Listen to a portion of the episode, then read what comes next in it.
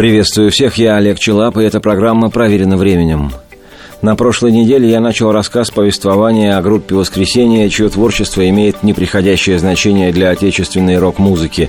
И сегодня продолжение истории этого легендарного ансамбля, у истоков создания которого еще в 1979 году стоял удивительный и знаковый московский поэт и музыкант Алексей Романов. Радуюсь, еще осталось много Впереди счастливых долгих лет. Солнцем освещенная дорога. И в конце дороги яркий свет. И пускай порой пустым обманом Тешится мятежная душа ищет путь на ощупь чуть дыша и с сомнением сотканных туманов.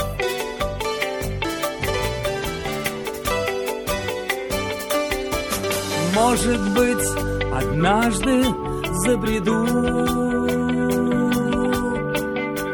темноте на огонек случайный. Отведу нечаянно беду, невзначай обрадую в печали. От ненастных дней своих дали, от любви, очнувшись как от боли, сердце встрепенется и на волю вырвется из будничной петли. И опять рассвет, и снова в путь Ранним утром под ноги не глядя Оглянусь потом когда-нибудь А пока с собой не в силах сладить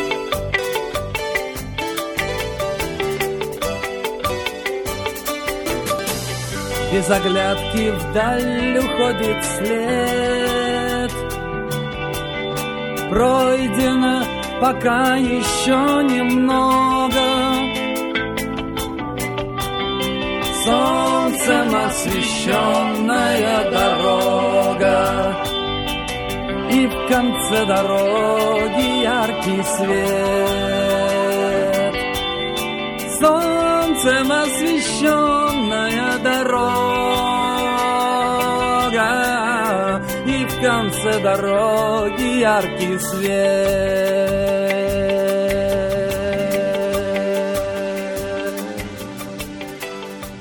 Повествование предыдущее окончилось на том самом историческом моменте, когда музыканты ансамбля «Воскресенье» записали летом 1979 года свой первый альбом в учебной студии ГИТИСа. В то время звукорежиссером в студии работал нынешний бас-гитарист ансамбля «Машина времени» Александр Кутиков. Сама же новоиспеченная группа «Воскресенье» состояла из людей, так или иначе имеющих отношение к «Машине времени» и ее лидеру Андрею Макаревичу. Поэт, музыкант и автор песен Алексей Романов, с чьим именем в первую очередь ассоциируется «Воскресенье», сам однажды пробовал играть в «Машине времени», да и учился когда-то в том же архитектурном институте и в то же время, что и Макаревич. Ритм-секцию «Воскресенье» составляли покинувшие машину весной 79-го барабанщик Сергей Ковагоя и бас-гитарист Евгений Маргулис. Планировалось, что на гитаре в новой группе «Воскресенье» будет играть Алексей Макаревич, двоюродный брат Макара Первого – Группа еще и не играла толком нигде, просто села в студию записывать альбом. В то же время откуда-то всплыл в нужный для Романова момент и оставил свой след на записи альбома обладатель редкого по тембровой окраске голоса Андрей Сапунов, он же и вполне искусный гитарист – с подачи Сапунова в поле зрения «Воскресенья» появились песни участника группы Стаса Намина Константина Никольского. Для первого альбома музыканты записали десяток четырехминутных песен, в числе которых была и ставшая позже легендарной романовская «Кто виноват?» и, что называется, проснулись знаменитыми. Так бывает. обещает утро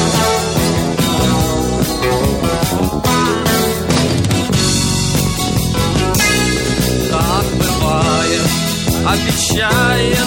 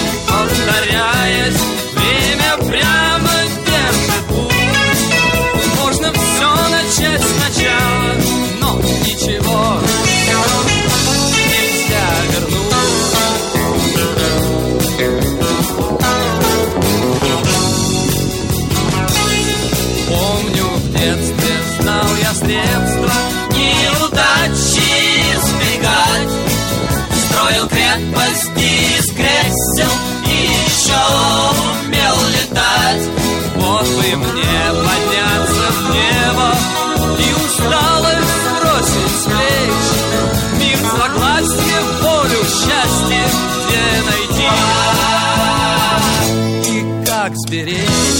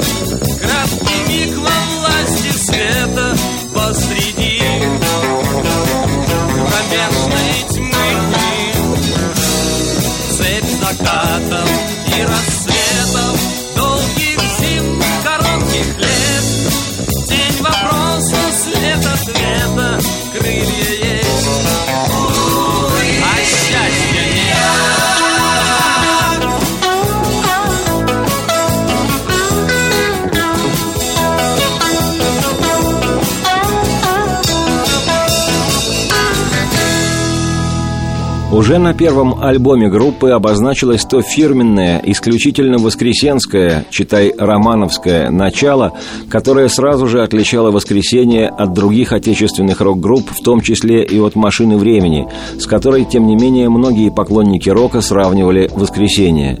На первый взгляд, может, оно, конечно, и так. И Макаревич, и Романов, каждый по-своему, дальше остальных тогдашних рок-н-ролльщиков ушли в своих песнях от текстовок в сторону поэзии. А в нашей стране слово всегда ценилось выше всего остального, потому как в начале было слово – так что и «Машина», читай Макаревич, и «Воскресенье», читай Романов, были самыми отчетливо явными лидерами рока московского, а значит и всего на тот момент времени отечественного, поскольку ленинградский рок еще существовал в каком-то своем специальном измерении, об уральском вторжении в лице Наутилуса, Чайфа и же с ними речь еще не шла, а все остальное находилось в зачаточном состоянии. Но у «Воскресенья» было что-то свое, такое, чего у «Машины времени» не было. Группа Макаревича при всей своей безусловной яркости все же являла собой некую правильность и благовоспитанность, местами даже назидание. И чем дальше по пути в 80-е годы, тем больше напоминала машина филармоническое образование в виде утяжеленного ВИА. Леша же Романов воспринимался настоящим поэтом-странником, эдаким романтическим, но горько иронизирующим философом-хиппи с гитарой за плечами, который пел свои искренние зонги, не зная сам, как жить и не пытаясь при этом учить жизни других – нисколько не умаляют достоинств и заслуг Андрея Макаревича. Он, безусловно, талантливейший автор, и песни его справедливо стали популярными еще 30 с лишним лет назад и остаются такими и сегодня. И уверен, нет ни одного мегаполиса, селения, деревни и аула в бескрайней нашей стране, и бывшей, и настоящей, где не знали бы хоть одной песни Макаревича. Чего не скажешь о песнях Алексея Романова. Но все же в романовских песнях, на мой взгляд, было больше того, что выражало время, его философию и настроение. В стихах Романова, которые он пел исключительно в своей вольнолюбивой манере, сквозила горькая самоирония, светлая грусть, свойственная молодежи конца 70-х, начала 80-х, и отсутствовал пафос ожидания лучших времен, которым были сдобрены тексты песен Макара – и потому возьмусь утверждать, что именно воскресенье, читая романов, открыли отечественной рок-музыке дверь в тот диалектический и совсем не безусловный мир, где белое не обязательно всегда белое, а правильное часто выглядит глупым. При этом в смеющемся и порой откровенно дуркующем Романове, как бы патетически это ни звучало, всегда ощущалась боль за человеческое равнодушие, тупость и ханжество. Я привык родить глядеть чужие окна. В суете немых картин Отражаться в мокрых стеклах Мне хотелось бы узнать Что вас ждет и что тревожит ваши сны. Но вот опять приходит ночь, и день напрасно прожит.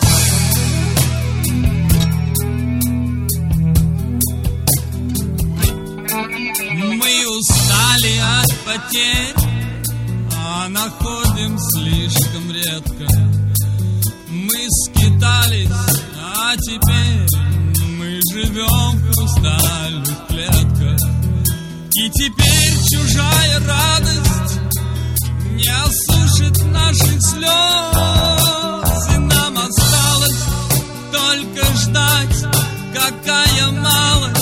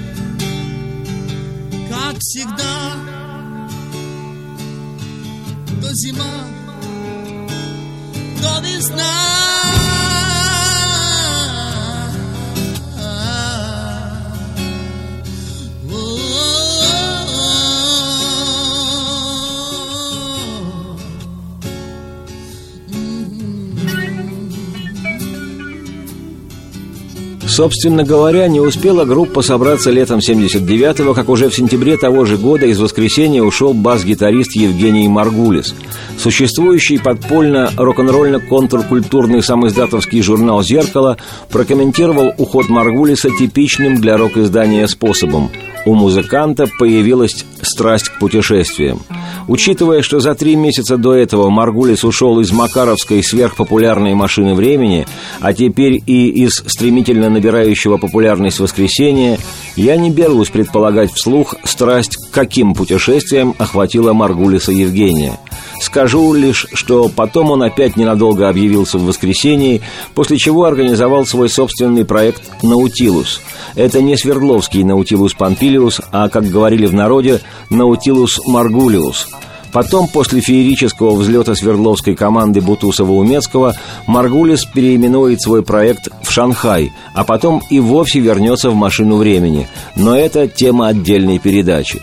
Тогда же в брошенном Маргулисом воскресенье за бас-гитару всерьез взялся Андрей Сапунов, который за два месяца до того проявил себя на записи воскресенского альбома, ушедшего в народ под именем «Кто виноват?». Теперь же Сапунов достаточно быстро и искусно освоил новый для себя инструмент – бас-гитару и стал полноправным участником рок-команды. Уже в ноябре прошли первые концерты группы, в которой в январе 80-го появился трубач Сергей Кузьминок, некогда участник «Машины времени», Опять эта машина времени. Казалось, что в воскресенье оседают все, кто прошел через сито Макаревича и не пригодился ему – это как принимать гостей на следующий день после основного торжества.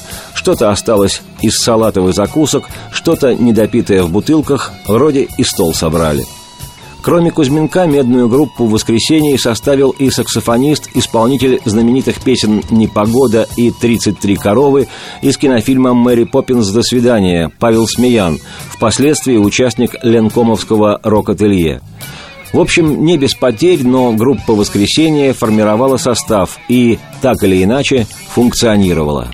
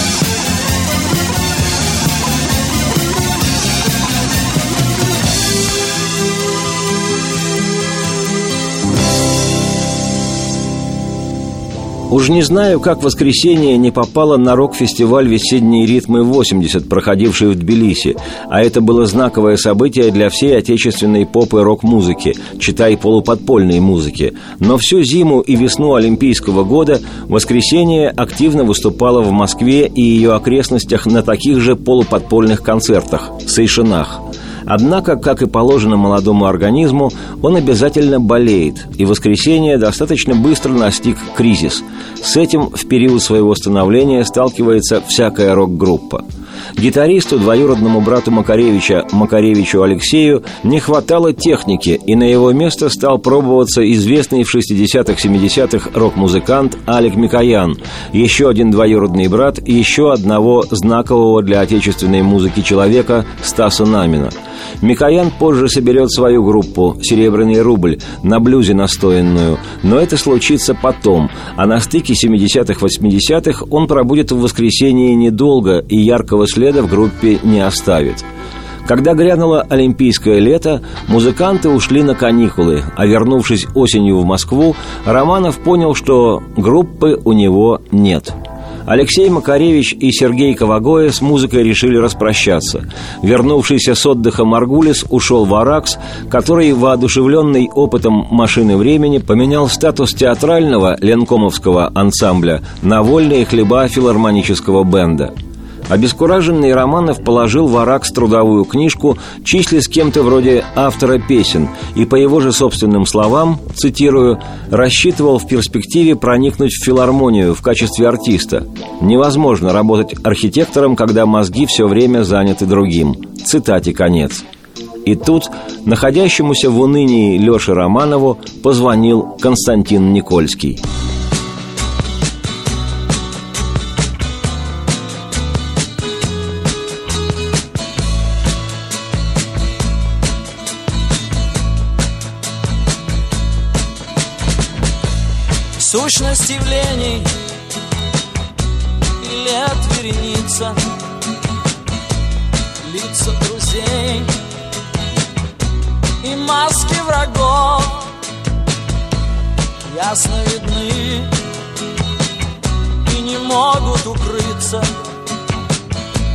От взора поэта, владельца веков. Свет дальних звезд начало рассвета. Жизни секреты и тайны любви.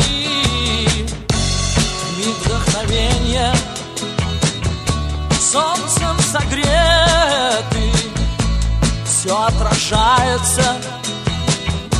В душе поэта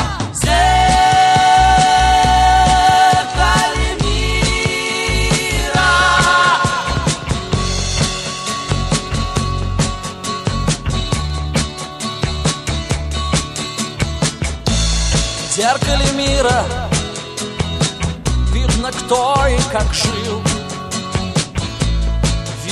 кто песню неправду сложил. Видно, кто хочет, чтобы все было ночь. Видно, я должен людям помочь. Зеркало мира есть у меня. Хочешь взглянуть, не бойся огня. Этот огонь воспоет моя лира. Пусть люди знают, есть добрая сила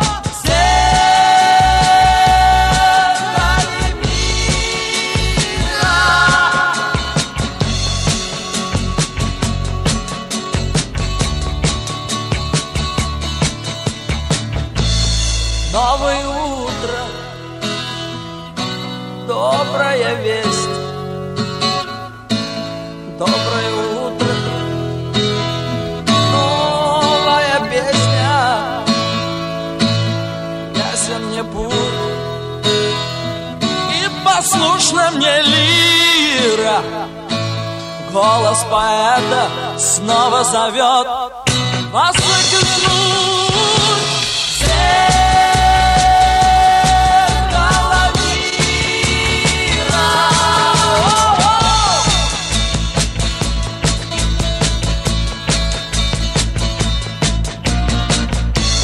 Продолжение программы после краткого выпуска новостей.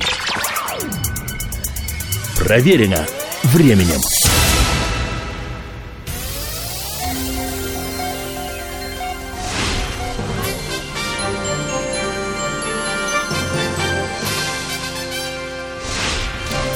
Московское время 23 часа и 30 минут. В мегаполисе сейчас плюс 13 градусов. Вы слушаете новости. У микрофона Илья Волков. Здравствуйте. На заседании Верхней Палаты парламента Италии представительница правящей партии «Народы э, свободы» Симона Викари предложила ввести тюремное заключение за ношение паранжи. По информации kp.ru, не так давно парламент Франции одобрил закон, согласно которому, напомню, женщинам запрещается носить в общественных местах мусульманский головной убор, полностью закрывающий лицо.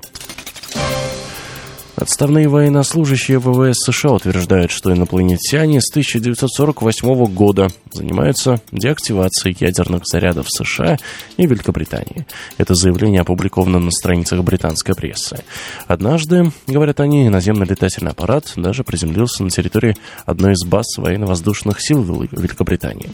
Правительство обеих стран тщательно скрывает информацию о происходящем. С этими разоблачениями выступили шесть отставных офицеров и один бывший призывник. Последнее вмешательство инопланетян в работу баз хранения ядерного оружия в США произошло в 2003 -м. Эти и другие данные содержатся в свидетельских показаниях 120 отправленных в отставку или на пенсию военнослужащих, которые были собраны выступающими. Отставные военные собираются предоставить рассекреченную информацию в, поддержке, в поддержку своих заявлений. Они призовут власти подтвердить собранные сведения. В скором времени появится новый супергерой комиксов «Безногий» мусульманский парень по имени Серебряный Скорпион. Комикс еще не получил названия. Нового героя придумала группа сирийских и американских детей-инвалидов, которых объединили в августе под эгидой некоммерческой организации Open Hands Инициатив. По информации kp.ru, образ, образ серебряного скорпиона еще не совсем завершен, но на показанных э, публике эскизах изображен парень-мусульманин, который потерял ноги, подорвавшись на мине, а после этого обнаружил у себя сверхспособности, например, возможность управлять металлами. Но даже преображаясь в супергероя, он остается в инвалидной коляске. И о погоде в Москве сейчас безветренно, плюс 13 градусов, атмосферное давление 746 миллиметров ртутного столба, влажность воздуха 91%. Этой ночью до плюс 12, завтра днем до 13 со знаком плюс. Все новости, как обычно, вы сможете найти на сайте kp.ru. Илья Волков, служба информации, радио «Комсомольская правда».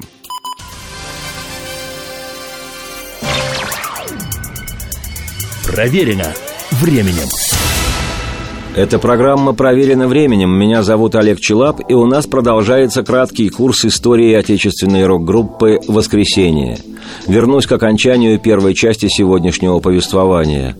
Обескураженный Романов положил в Аракс трудовую книжку, числясь кем-то вроде автора песен, и, по его же собственным словам, цитирую, «рассчитывал в перспективе проникнуть в филармонию в качестве артиста – Невозможно работать архитектором, когда мозги все время заняты другим. Цитате конец.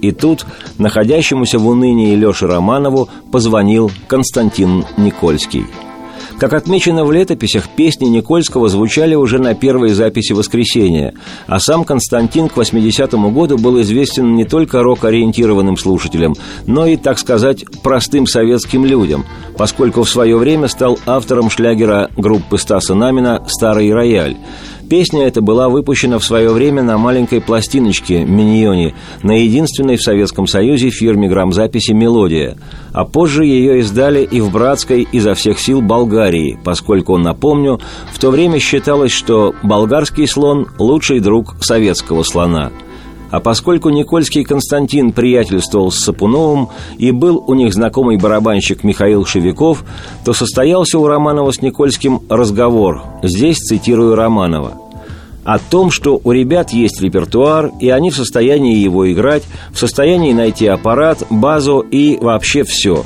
И мы будем зарабатывать деньги на сейшинах. Цитате конец. И вот таким образом осуществилось второе пришествие группы «Воскресенье». Пожалуй, этот состав был одним из самых интересных, хотя при этом и одним из самых нестабильных составов группы, поскольку в одной упряжке оказались сразу два автора-лидера, при этом слишком разные люди – Алексей Романов и Константин Никольский. Они по-разному видели пути дороги группы, они писали слишком разные песни, и об этом разговор чуть позже – Однако группа в том составе смогла создать альбом, который моментально разошелся на магнитофонных пленках по стране и стал классическим. Позже, уже на стыке 80-х 90-х, альбом был издан на виниле и CD. Как утверждают биографы «Воскресенья», именно этой записью, которая состоялась в июне 1981 года в подвале приемной комиссии МГИМО, Института международных отношений, миллионы граждан Советского Союза затирали головки своих магнитофонов «Электроника 302» и «Весна 204». Именно те песни разучивались на совершенно неприспособленных для исполнения музыки гитарах шаховской фабрики. Именно тот состав за полтора года едва не побил славы славы «Машины времени». И на всех сейшинах первые аккорды и слова любимых песен поклонники группы встречали с нескрываемым экстазом.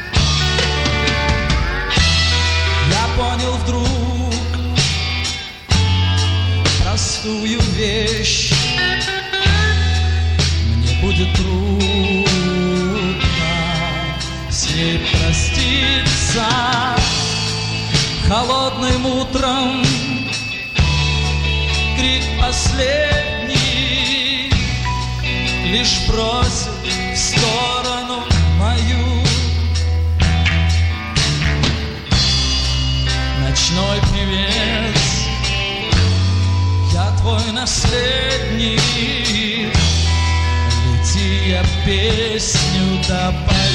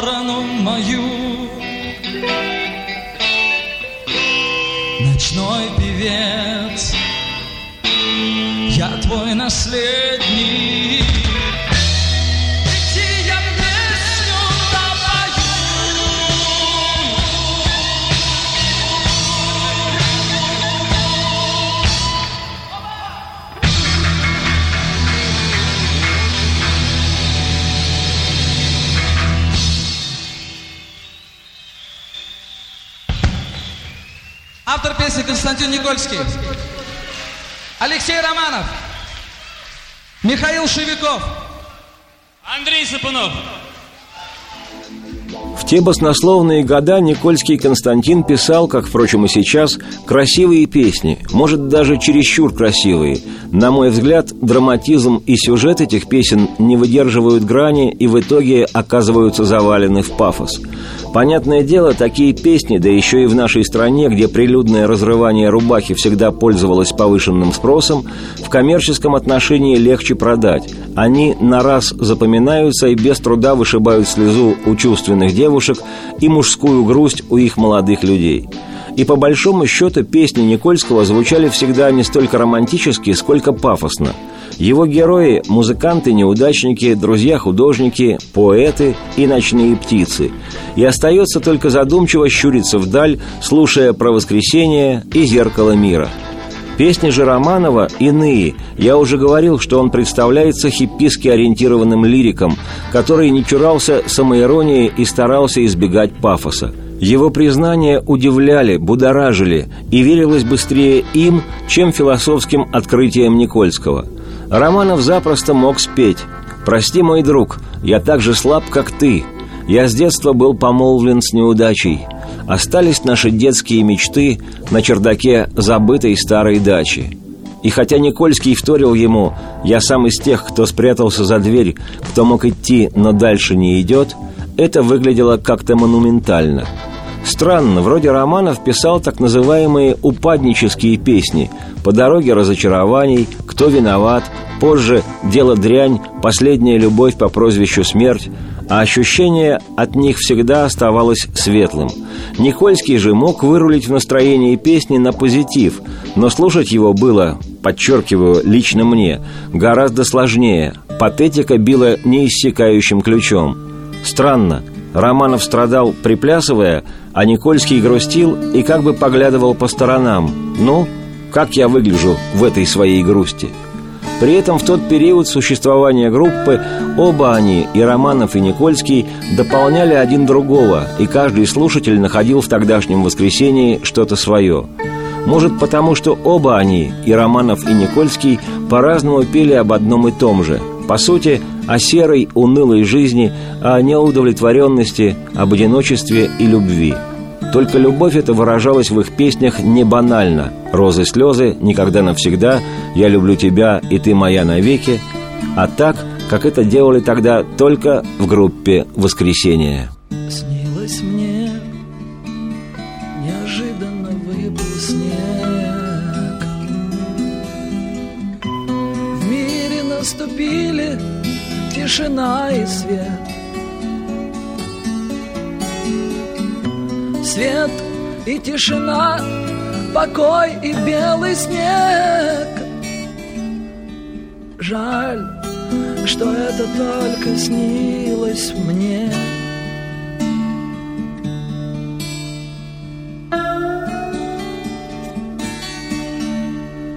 Снилось мне по притихшему городу Проплывает медленное облако.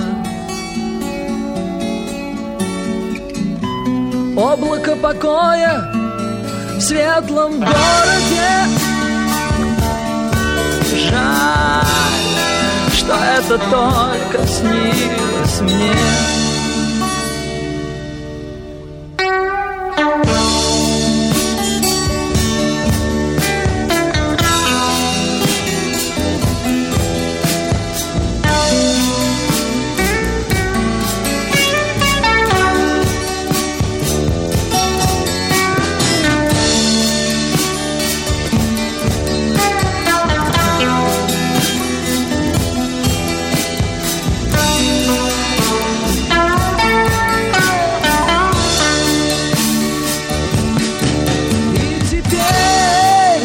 наяву Я живу и не живу.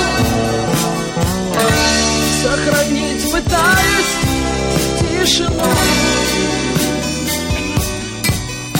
Но приходит за мной сумасшедший день.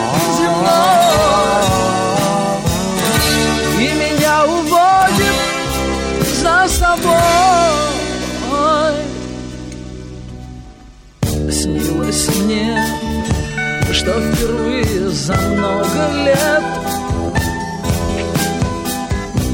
Счастье почему-то улыбнулось мне. Призрачное счастье в суматохе лет. Жаль, что это только снилось мне Снилось мне, что печали кончаются. Люди одинокие встречаются. Встретятся, молчат и улыбаются. Жаль, что это только снилось мне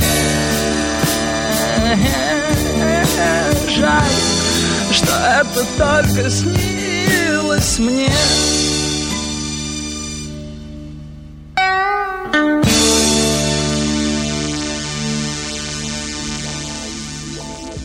Внешне разницу между песнями Романова и Никольского мог усмотреть не каждый, тем более, что время от времени пел их песни еще и Андрей Сапунов, и это могло совсем запутать неискушенного. Но ценители и знатоки жанра понимали и кто поет, и что поет, и разницу между зонгами двух авторов группы «Воскресенье». Хотя, если вдуматься, большинство людей слушают музыку, так сказать, в прикладном значении, без каких-либо погружений и анализа жанровых различий. И не обязаны люди вгрызаться в ткань песни. Все происходит значительно проще. Критерием во все времена являлось простецкое «нравится, не нравится», «цепляет, не цепляет». Но здесь все зависит от индивидуальности и меры вкуса слушателя – что касается воскресения, то аудитория группы автоматически и весьма ощутимо расширилась с появлением в репертуаре ансамбля именно никольских заунывных псевдофилософствований. Опять же, оговорюсь, это мое личное восприятие, и я никоим образом не хочу затронуть ни чувства поклонников творчества Константина Никольского, ни его самого, глубоко мной уважаемого музыканта. Сам Никольский, очевидно отдавая себе отчет в том, что песни его про ночную птицу и сущность явлений ушли, что называется, в народ, в скорости из воскресенья ушел и сам, поддался в легальную группу «Фестиваль», сильно модного тогда после «Пора, пора, порадуемся» автора этого мушкетерского шлягера Максима Дунаевского – его Дунаевского группа базировалась в Полтавской филармонии и записывала, понятное дело, Дунаевского же музыку для театра и кино. Участвуя по мере сил и необходимости в этом проекте, Никольский Константин параллельно учился музыкальному искусству в Гнесинском училище. К слову сказать, также поступил и другой участник группы «Воскресенье» Андрей Сапунов – Пройдет почти 20 лет, прежде чем отправиться учиться музыке и сам Алексей Романов, поэтически дышащий и, не побоюсь патетики, музыкально состоявшийся. Но в начале 80-х, опрокинутый в раздумья Романов Леша, автор песен, уже тогда ставших классикой «Кто виноват?» «По дороге разочарований», «Я тоже был веселым и беспечным» и других, сверхпопулярных в ту пору зонгов, беспредметно мечтал о музыкально-филармонической деятельности, во что-то верил и чего-то ждал, но окружающую его действительность воспринимал вовсе нерадужно. День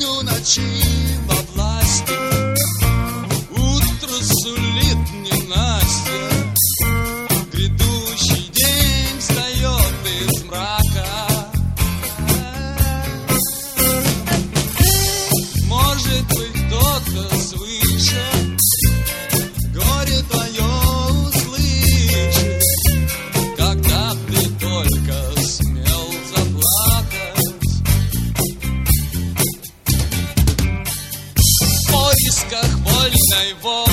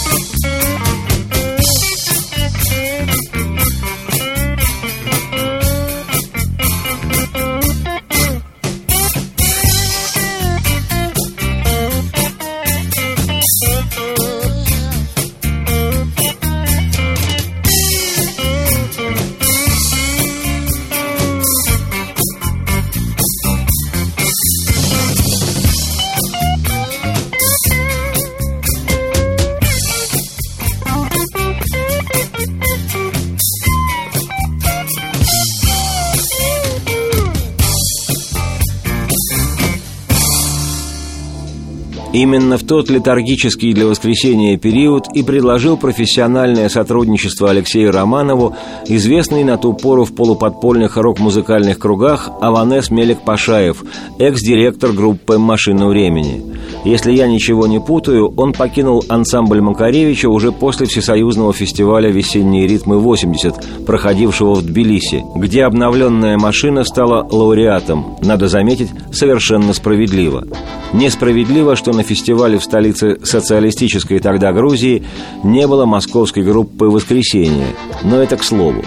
Что же касается Аванеса Мелик-Пашаева, то в начале 80-х в чехоточном нашем шоу-бизнесе за ним водилась убедительная слава человека, умеющего весьма жестко вести дела – Позднее, уже в конце 80-х, я со своей группой «Оптимальный вариант» получил от Мелек Пашаева предложение о сотрудничестве и проработал с ним более двух лет, так что сам смог всерьез убедиться в том, что Аванес Мерсесович действительно обладает уверенной хваткой делового человека – Напоминаю, в середине-конце 80-х рок-музыка в нашей стране не только была выпущена наконец из подполья, но даже стала откровенно доминировать в теле- и радиоэфире, и в концертных залах. Тогда-то и сбылось пророчество культурно оснащенного ленинградца Б. Гребенщикова, спевшего в начале 80-х слова о том, что под страхом лишения рук и ног мы будем слушать один только рок – Правда, к тому времени в отечественном рок-сообществе за Мелик Пашаевым уже тянулась неоднозначная слава, связанная в первую очередь с крутыми поворотами в судьбе Алексея Романова. В одной из книг своих воспоминаний Андрей Макаревич упоминал лишь вскользь бывшего директора «Машины времени» Мелик Пашаева, объясняя это следующим образом, цитирую – Многие удивятся, почему о нем так мало. Дело в том, что я стараюсь рассказывать про всех честно. В этом случае мне пришлось бы рассказывать честно и о Мелек Пашаеве, а мне бы этого не хотелось. Цитате конец. Не знаю степени личных взаимоотношений Макаревича с Иванесом Мелек-Пашаевым.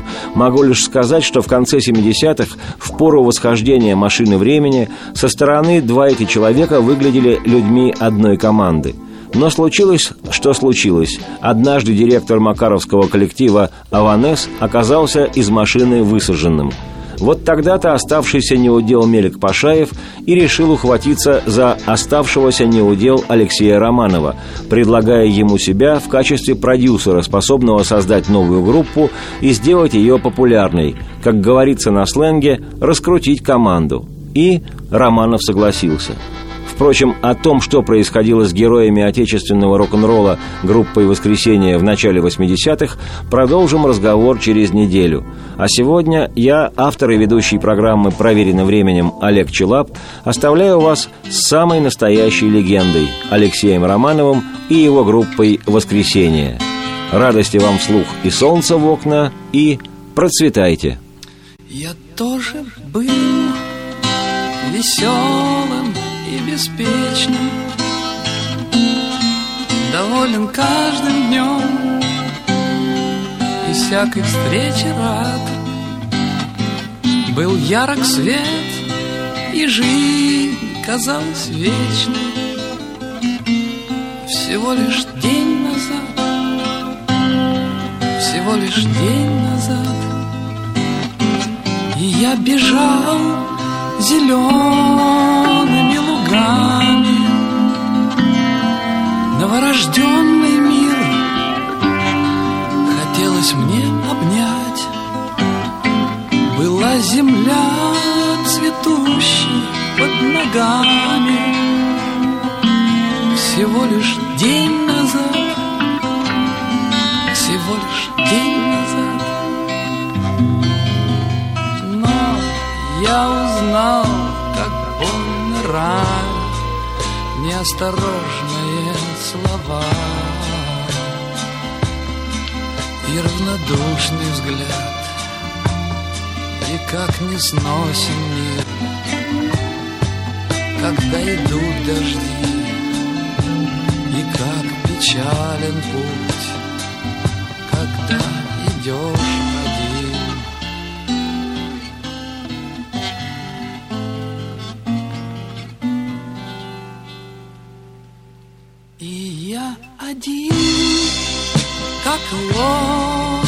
океане. И весла бросил прочь. Я буре буду рад. Я почему-то верю в счастье Не обманет Всего лишь день назад. Всего лишь день назад. Всего лишь